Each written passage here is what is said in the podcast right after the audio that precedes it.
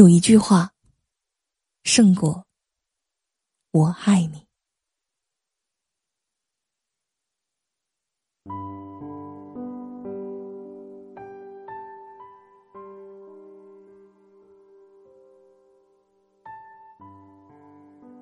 前两天看了部电影，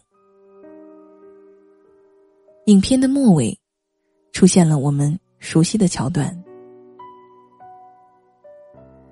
随着情节一步步的向高潮推进，主人公迎来了属于自己的关键时刻。这需要一个过程，先是振作，但是没有办法一蹴而就，反面人物会反扑并压制，将主人公逼到绝境。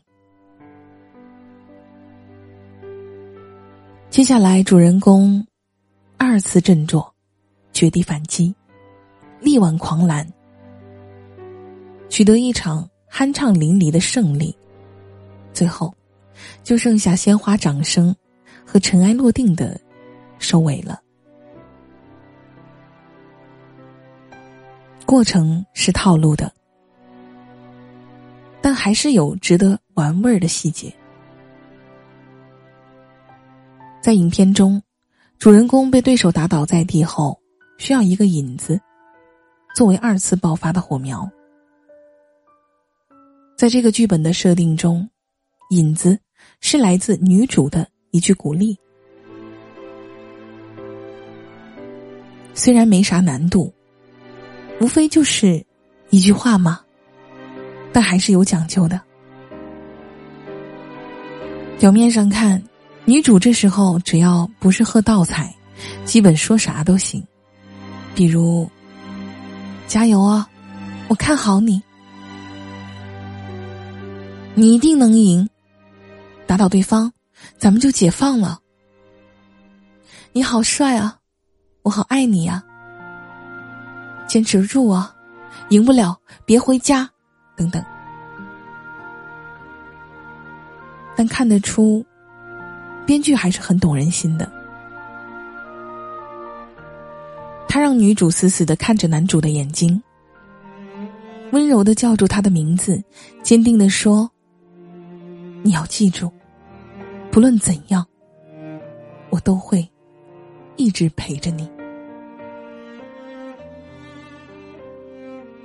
男主哭了，这话像一把精准的手术刀。确实够扎心。不论怎样，我都会一直陪着你。这几乎是最普通却又最高级的情话。它没有“我爱你”来的急骤，却比我爱你还要让人安心。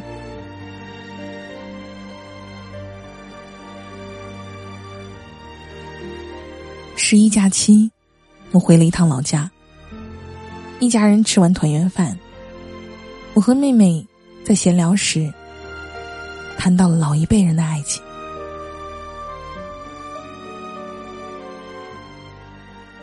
妹妹感叹道：“其实仔细想想，咱们的爸妈，甚至是爷爷奶奶那一辈的人，命运也算挺可悲的吧？”我以为他指的是物质生活。他说是感情。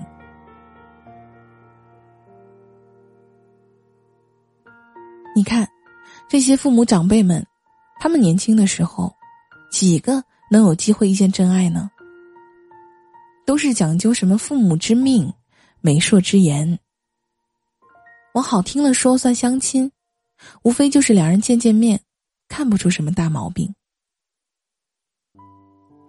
能将就将就。不能将就，赶到了那个年龄，也干脆一咬牙，一凑合，就是一辈子了。真是想想觉得可怜，哪像咱们现代人，多自由啊！真爱率绝对是大幅提升。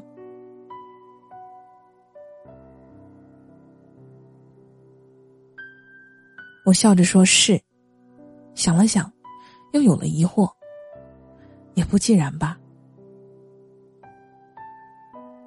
首先，今天的人未必就能比过去的人收获真爱的几率高。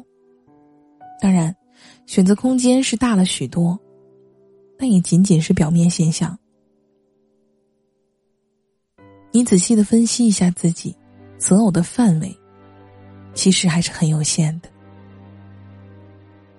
另外，遇见不等同于获得。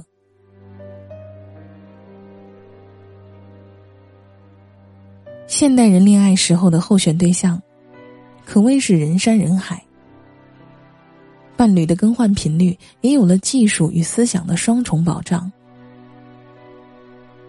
行就行，不行就散。可这反倒让彼此都没底了。往往是真行的。没几个，散的几率倒是徒增了。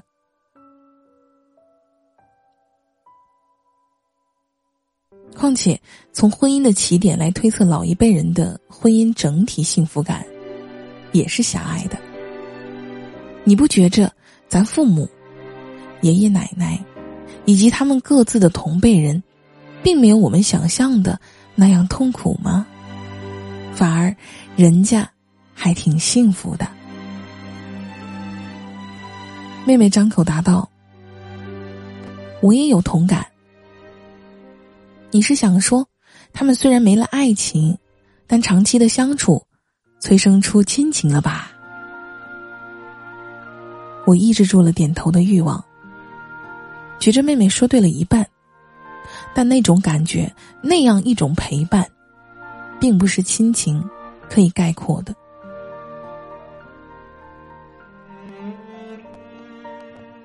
婚姻这种仪式的出现时间，比拜佛都要早。归结初心，自然有安全与繁衍的动机在里面。但在千百年的文明进程里，它颠扑不破，反倒越加得到重视。归根结底，还是源自我们人生孤独的一种感觉。我们恋爱。结婚，自然有方方面面的动机，但始终有一条是不变的，那就是找个伴儿。人生在世，波涛难定，苦乐无常，每一座孤岛都希望找到一杯好喝的水。你成为我的伴，我成为你的岸。我相信很多人都有过这样的疑惑：你看到一些老夫老妻问丈夫：“你爱你的妻子吗？”他哈哈大笑说：“只关心孩子明年学费多少钱。”问妻子：“你爱你的丈夫吗？”妻子放下了饭铲子，竟哑口无言了。你就不懂了。那你们为啥还不离婚呢？你看到一些老夫老妻，一个个生龙活虎，一个个经常住院，躺着的那个完全做好了被站着的丢下的心理准备，但站着的那个，仅仅是赚钱时生龙活虎，然后拿好医药费，往病床前一站，你就不懂了。那你们为啥还不离婚呢？你看到一些老夫老妻，三天一小吵，每月一大吵，气得发狠时恨不得把房盖子掀开。甭说什么共同语言了，双方都不知道对方吵架时用的什么语言，好一阵儿，坏一阵儿的，日子总是无法圆满。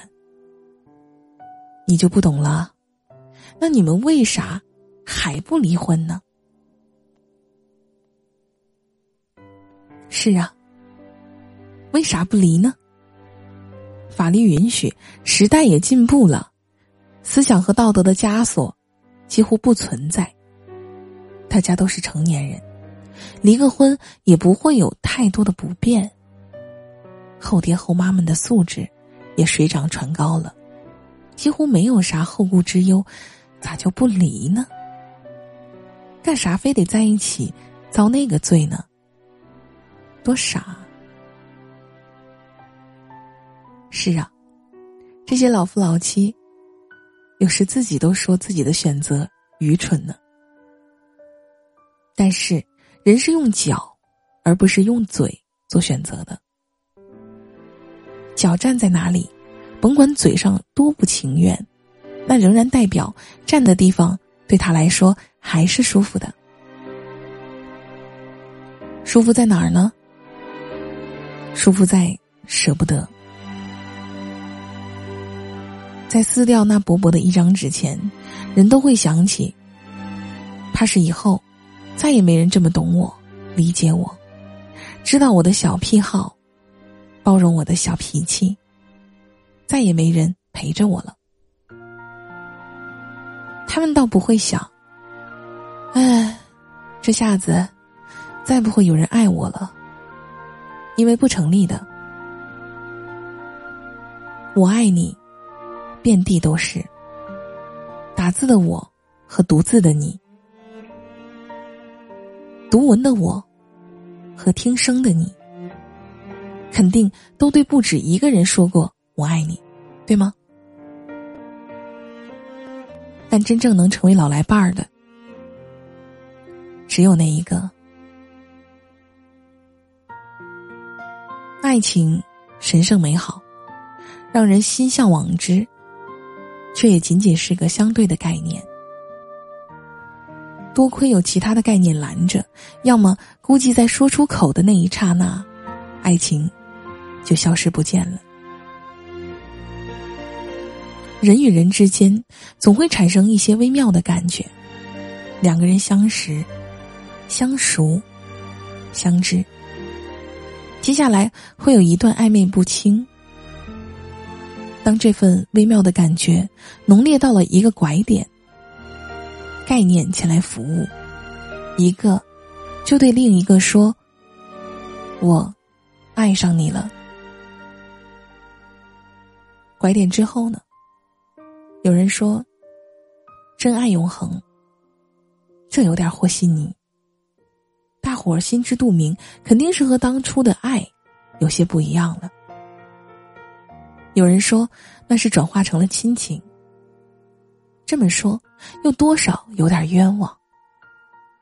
亲情，就是亲情，把两者混为一谈，对两者都是别扭的。那怎么定义那种长期延续性存在，且无法被划分到任何一类的情愫呢？干脆发明一个叫法吧。这个叫法总有一天会被人们意识到，比爱情还要高级。它叫做陪着。当然要承认了，所有的伴侣关系都是以所谓的爱情为起点。这是必要因素，但也就仅此而已吧。爱也爱了，再往前走一步，就从我爱你，进化到了我懂你。能走到这儿，真是不容易。当一个人感受到自己被支持、被理解、被知己疼着，那可真真儿幸福死了。但再往前一步呢？要知道，人口口声声的希望有人能懂我，其实有赖皮的成分在里面。大伙儿自己都不怎么懂自己，与其说是想让别人懂自己，还是渴望一份安全感和确定感。翻译过来是说，希望我在你这儿。做了啥都不减分儿，可以踏踏实实、安安心心的生活。你一直啊，别离开我。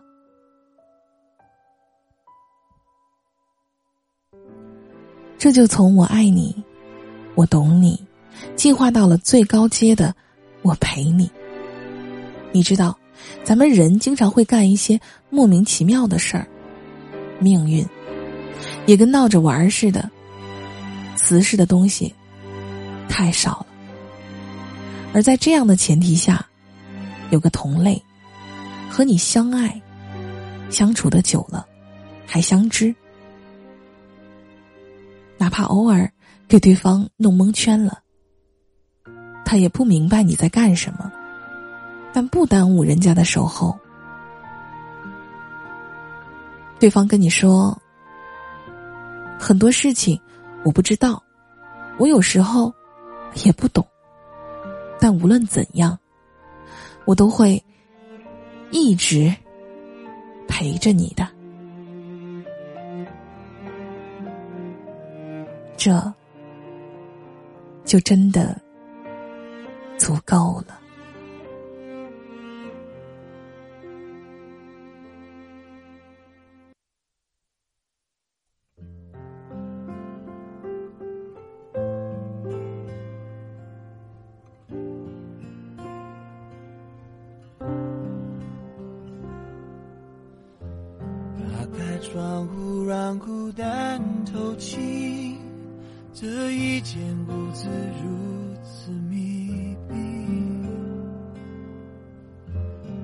无声仍飘在空气里，像空无一人一样华丽。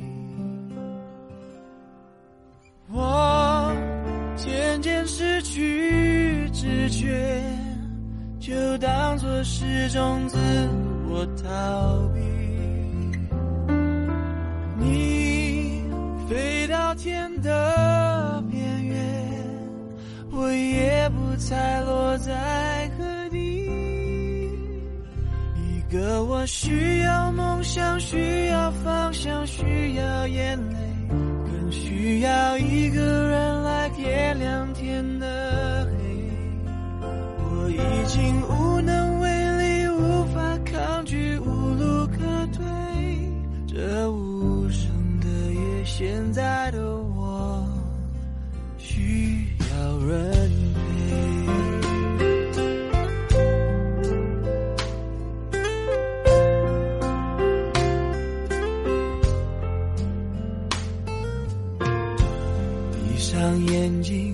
就看不清。这双人床欠缺的温馨，谁能陪我直到天明，穿透这片迷蒙寂静？我渐渐失去知觉，就当作这种自我逃避。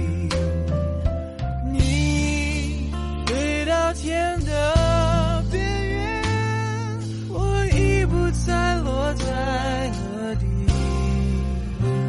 一个我需要梦想，需要方向，需要眼泪，更需要一个人来点亮天的黑。我已经